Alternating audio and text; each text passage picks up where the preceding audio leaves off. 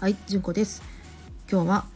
在宅医療に私が絶対必要やと思うものの話をします。絶対必要なもの。それは医療を提供する側の労働環境だと私は思っています、えー、なぜならですねその先生が一人いなくなったらそのシステムがこけてしまうみたいな感じの作りってものすごい脆いと思ってるんですよ。私自身が、えー、去年の1月ですねぶっ倒れてこの家が全く回らなくなったっていうのがあってただですね全く回らなくなったにもかかわらずみんなそれなりに生きてたのは何でかっていうとみんながそれぞれに少しずつ家事ができてたっていうこと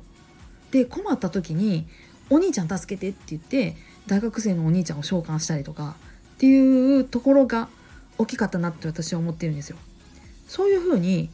なんか困ったなっていう時にちゃんとリカバリーができる体制っていうのがあれば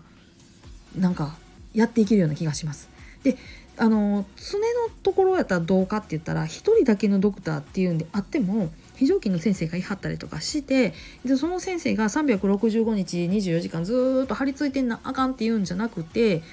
例えばオンコールを受けるのはこの先生今日みたいなもちろん先生も1日8時間の労働ぐらいに抑えてほしいんですよ。もうちょっと働きたいっていうのはもうそれは止めはしませんけれどもせめて土日休んでほしい。せめて夜は寝てほしい。その間他の先生に頼むんやったら頼んでほしい。たまに学会に行くっていうんやったらそこは穴にならずに誰か先生いてほしいっていう感じなんですよ。でこれなんでこんなこと思ったかって言ったらね先日聞いた、えー、講演会なんですね。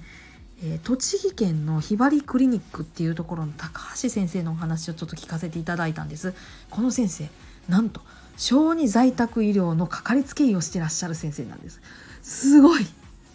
呼吸器つけてる子供とか見れる先生マジですごい尊いありがたい日本の宝とか思いながら聞いてたんですがこの先生のところのクリニックは、えー、先生が常勤で1人いらっしゃってそこに非常勤の先生6人か7人かいらっしゃるんですって。そりゃあねいけるわと思って。そういうふうにねなんかその受ける受けて医療のその担い手っていうんですか？あの引き受ける方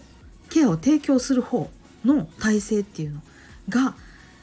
こうそう簡単に潰れなかったりとかですね何かあった時にちゃんとバックアップがあるみたいなそういう体制取ってくれるのが一番大切なことなんじゃないかなとかって実は思っています。いやまあ私自身がねそんなねあの1日8時間週5日や6日みたいなそういう正職員の働き方ができるような人間じゃないっていうところがまあ大きいんですよ。私本当にポンコツですからそういうとこはあかんなと思ってて家のことと子供のことと全部乗っかってきたら、まあ、週4日の日勤が限界なんですよ私なんかだと。まあ、今はねお寺もあるのでもうちょっと減ってしまいましたがそれでもその適切なその自分が生きていくのに適切な労働の分量っていうのが私にはあるなと思ってて。でどんなに体力があってどんなに有能な先生であっても休まず働くっていうのは本当に良くなくて。だって自衛隊ですらねあの非常人ですよ。必ず休み時間睡眠時間必ず確保されてるんですって。